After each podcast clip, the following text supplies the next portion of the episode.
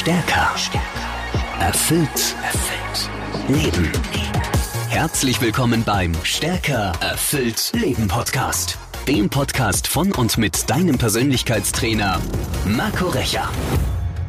Hallo, hier spricht dein Coach Marco Recher. Herzlich willkommen zum Stärker erfüllt Leben Podcast.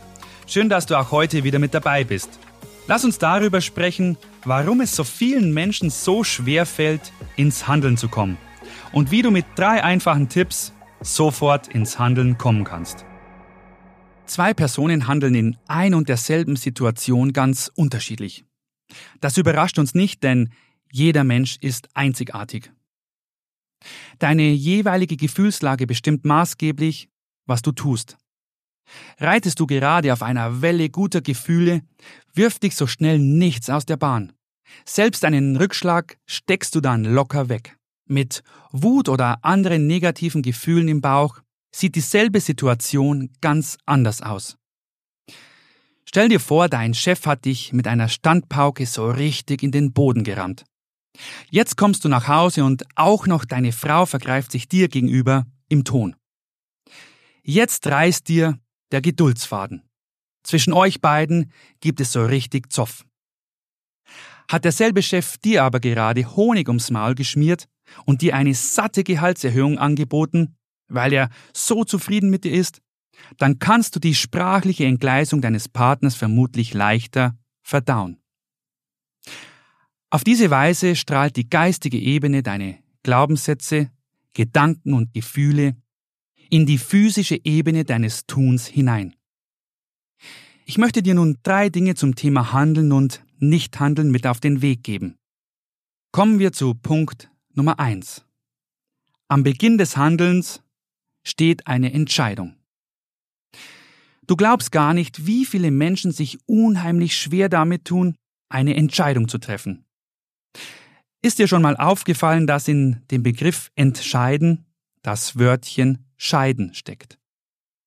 Mit dem germanischen Wurzelwort Skadir bezeichnet man eine Schwertscheide. Zwei Holzplatten, zwischen denen eine Klinge steckt. Später im Althochdeutschen bedeutet dieses Wort so viel wie aus der Scheide ziehen oder trennen. Der Begriff wurde auch auf einen Richter angewandt, der die Ansichten zweier Prozessgegner voneinander trennen musste, um einer Partei zu ihrem Recht zu verhelfen. Wer eine Entscheidung trifft, hat also zuvor mindestens zwei Alternativen voneinander abgegrenzt, damit seine Wahl auf eine der beiden fallen kann. Wahrscheinlich kennst du die Redewendung die Wahl haben zwischen Pest und Cholera. Wenn du nicht sauber zwischen zwei Optionen trennen kannst, weil beide gleich furchtbar oder beide genauso erstrebenswert sind, ist eine Entscheidung so gut wie die andere. Du kannst dann höchstens ein Loswerfen, um deine Wahl zu treffen. Aber beides zugleich ist nicht möglich. Du kannst nicht ernsthaft diesen Audiokurs mitverfolgen und zugleich ein Konzert von U2. Du musst die zwei Dinge trennen. Du musst dich entscheiden. Und so ist es mit unendlich vielen Dingen im Leben. Es gibt das entweder und das oder. Und du musst bewusst zwischen ihnen eine Wahl treffen. Für was du dich auch entscheidest, das andere muss scheiden. Klingt logisch, oder? Aber wie sieht unser Alltag aus? Warum fallen uns viele Entscheidungen so schwer? Weil wir Menschen am liebsten immer alles gleichzeitig haben wollen. Wir möchten am liebsten nach Mallorca und nach Mykonos in den Urlaub fliegen. Wir wollen den bulligen SUV und das umweltfreundliche Elektroauto fahren. Wir würden die Schweinshaxe und die Seezunge essen. Wir hätten heute Abend gern ein Date mit dem niedlichen Musiker und mit dem Chef der Marketingabteilung. Das Leben bombardiert uns gnadenlos mit Alternativen, zwischen denen wir uns entscheiden sollen, obwohl wir es nicht wollen. Wegen dieses Dilemmas bitten mich Frauen immer wieder um ein persönliches Coaching. Sie mussten sich für A entscheiden, wollten aber auch von B nicht lassen. Jetzt stehen sie vor einem Scherbenhaufen, weil sich ihre Entscheidungen für sie falsch anfühlen und jetzt von mir eine Lösung erwarten. Einige dieser Frauen sind richtig tough Unternehmerinnen oder gut bezahlte Führungskräfte. Manche wollten zugleich Geschäftsführerin und eine gute Mutter sein. Irgendwann hatten sie sich dazu entschieden, ein Kind zu haben und gleichzeitig ihre Karriere weiter zu verfolgen. Bitte versteh mich nicht falsch, ich will diese Entscheidung nicht werten. Es steht jedem frei, sowohl die Elternrolle wie auch die des Chefs auszufüllen. Aber seien wir doch mal ehrlich. Wie viele gibt es tatsächlich, die zugleich eine Top-Führungskraft und eine gute Mutter sind? Wie viele schaffen genau diesen Spagat? Wie soll das auch gehen, wenn du 14 Stunden mit der Firma verheiratet bist und oft erst spät am Abend nach Hause kommst? Wann willst du dann deine Kinder sehen? Wer es sich leisten kann, stellt eine Nanny ein. Vielleicht eine verständnisvolle Hermine, die sich tagsüber und öfters auch nachts um das Kind kümmert. Das funktioniert dann auch. Irgendwie. Zehn, 15 Jahre lang. Und dann kommt es eines Tages zwischen der Mutter und dem Kind, das sich inzwischen in der Hochblüte der Pubertät befindet, zu einem Streit, bei dem die Fetzen fliegen. Der Teenager schreit seine Mutter an. Du warst doch nie für mich da. Wann hattest du mal Zeit für mich? Du bist nicht meine Mutter. Hermine ist meine Mutter. Aber nicht du. Warum soll ich tun, was du mir sagst? Und dann wird die Mutter schlucken. Vielleicht sogar in Tränen ausbrechen. Wann ich Zeit für dich hatte, grübelt sie. Und wenn sie aus dem Vorwurf ihres Kindes immer noch nichts gelernt hat, dann antwortet sie Weihnachten 2018. Und falls ihr endlich aufgeht, was sie versäumt hat, hält sie den Mund. Aber dann ist es zu spät. Die 10, 15 Jahre kann sie nicht mehr zurückholen. Es ist kaum verwunderlich, wenn Kinder aus solchen Familien nichts mehr von ihren Müttern wissen wollen. Das bricht diesen Frauen das Herz. Und dann kommen sie zu mir, in der Hoffnung, dass ich diese Beziehung kitten kann. Nochmal, ich will damit nicht sagen, ein und dieselbe Frau könne nicht eine hervorragende Führungskraft und eine gute Mutter sein. Aber der Mensch kann sich immer nur auf eine wichtige Sache fokussieren. Steht zum Beispiel eine Vorstandssitzung an, muss unsere Mutter sich darum kümmern. Diese Aufgabe verschlingt sie mit Haut und Haaren. Wenn bei dem Meeting die falschen Weichen gestellt werden, kann das ganze Unternehmen den Bach runtergehen. Also macht sie einen Schritt nach links. Auf einmal bekommt ihr Kind Fieber. Es wird krank und braucht seine Mutter. Also macht die Frau einen Schritt nach rechts. Dann wird die neue Niederlassung in China eröffnet und die Mutter muss für 14 Tage nach Fernost. Ausgerechnet die zwei Wochen, in denen ihr Kind eingeschult wird und die Umstellung vom Kindergarten auf den Schulbetrieb verkraften muss. Diesmal hat der Schritt nach links richtig wehgetan. Kein Wunder, wenn die Mutter bei diesem Spagat irgendwann die Grätsche macht. Niemand kann sich zerreißen, selbst wenn er oder sie das gern täte. Diese Beispiele beinhalten nicht einmal die tägliche Erziehung.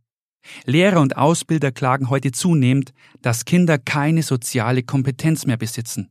Warum? Weil ihnen zu Hause niemand mehr grundlegende Werte vermittelt. Eltern wälzen diese Aufgabe auf die Lehrer, Vereinstrainer und Ausbilder ab. Aber das ist nicht das Gleiche. Manche Väter und Mütter versuchen, die Erziehung an Fremde zu delegieren, weil sie weiter an ihrer Karriere basteln wollen. Andere tun es, um ihren Lebensstandard zu halten. Und irgendwann stehen dann auch sie sprachlos vor ihrem Kind und müssen sich sagen lassen, dass sie als Eltern versagt haben. Die Mutter aus meinem Beispiel hätte sich in den ersten Jahren nach der Geburt im Unternehmen zurücknehmen können. Vielleicht wäre sie nur zu den Gesellschaftssitzungen und zu besonderen Anlässen aufgetreten. Später, wenn ihr Kind größer ist, hätte sie das Engagement für die Firma wieder ausbauen können. Es kommt also auf den Fokus an. Wenn beide Alternativen wichtig sind, musst du zwischen ihnen trennen und von einer scheiden. Das bedeutet das Wort entscheiden. Du kannst nicht gleichzeitig Top-Managerin und Top-Mama sein. Die Medien gaukeln den Menschen leider vor, es ginge irgendwie doch, zwei große Sachen unter einen Hut zu bringen. Dann siehst du das Traumpaar aus Hollywood mit ihren zwei, drei Kindern und ein paar Schritte dahinter folgen ihre Nannies. Ein Fingerzeig von den VIPs und die Kindermädchen sind sofort zur Stelle und schnappen sich die Kleinen. Glaub mir, das ist keine gesunde Eltern-Kind-Beziehung. Auch diese Eltern werden eines Tages die Quittung dafür bekommen, dass sie die Beziehung zu ihren Kindern wie die Triebe eines Zierstrauchs behandelt haben, die sofort zurückgestutzt werden, sobald sie über die dekorative Idealform hinauswachsen. Vielleicht denkst du dir jetzt, du hast gut reden, Marco. Du bist ja nicht in einer so herausgehobenen Position. Wer an der Spitze eines Unternehmens steht oder ein Weltstar ist, der kann nicht so einfach aus der Reihe tanzen oder sich ein paar Jahre rausnehmen. Wenn so jemand nicht ständig präsent ist, dann ist er weg vom Fenster. Erstens, na und? Wenn nicht beides geht, musst du dich für eins entscheiden. Und nun frage dich, was ist denn wichtiger? Deine Karriere oder das Leben deines Kindes? Der bekannte Sänger und Songwriter Ed Sheeran zum Beispiel hat in einem Interview gesagt, ich werde auf Null runterfahren, sobald das erste Kind da ist. Es geht also doch. Und zweitens, wer sagt denn, dass du nach der Babypause wirklich weg vom Fenster bist? Lass mich dir eine Geschichte erzählen von einem Ehepaar, das sich wie kaum ein anderes in einer herausgehobenen Position befand. Das japanische Kaiserpaar. Ich rede jetzt von Akihito und seiner Frau Michiko. Akihiko ist gleich in dreierlei Hinsicht aus der Reihe getanzt. Gegen die erste Konvention verstieß Akihito als Kronprinz, als er die bürgerliche Michiko Soda heiratete. Bis dahin in einem so traditionsbewussten Land wie Japan ein absolutes No-Go. Zweitens war Akihito der erste japanische Kaiser, der Gevatter Tod den Spaß verdorben hat, seine Regentschaft zu beenden. Der Kaiser hatte 2019 aus freien Stücken abgedankt. Und drittens, wobei wir wieder beim Thema sind, hat sich Akihito zusammen mit seiner Frau dazu entschieden, dass die Mutter ihre Kinder selbst erzieht. Bis dahin waren die Sprösslinge des Kaisers stets abseits der Eltern aufgewachsen. Michiko ist sogar so weit gegangen, ihre Kinder selbst zu stillen. Geradezu ein Fauxpas in Japan.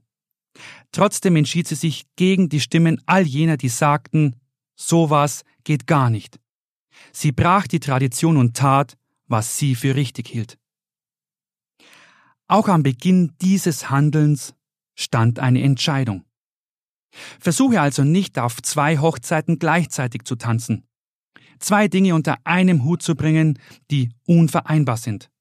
Mach dir klar, dass du dich, zumindest für eine gewisse Zeit, von einer der beiden Sachen trennen musst, um die andere zu tun. Und wenn du dann entschieden hast, dann handle auch entsprechend. So viel für heute. Im zweiten Teil dieser Folge erfährst du Schritt 2 und 3, wie du sofort ins Handeln kommen kannst. Schön, dass du mit dabei warst. Danke für deine Zeit und vor allem danke für dich. Schön, dass es dich gibt. Dein Coach Marco. Stärker. Erfüllt. Erfüllt. Leben. Der Stärker erfüllt Leben Podcast mit deinem Persönlichkeitstrainer Marco Recher. Abonniere jetzt den Podcast und verpasse keine neue Folge mehr. Mehr Infos zu Marco Recher findest du unter marcorecher.de.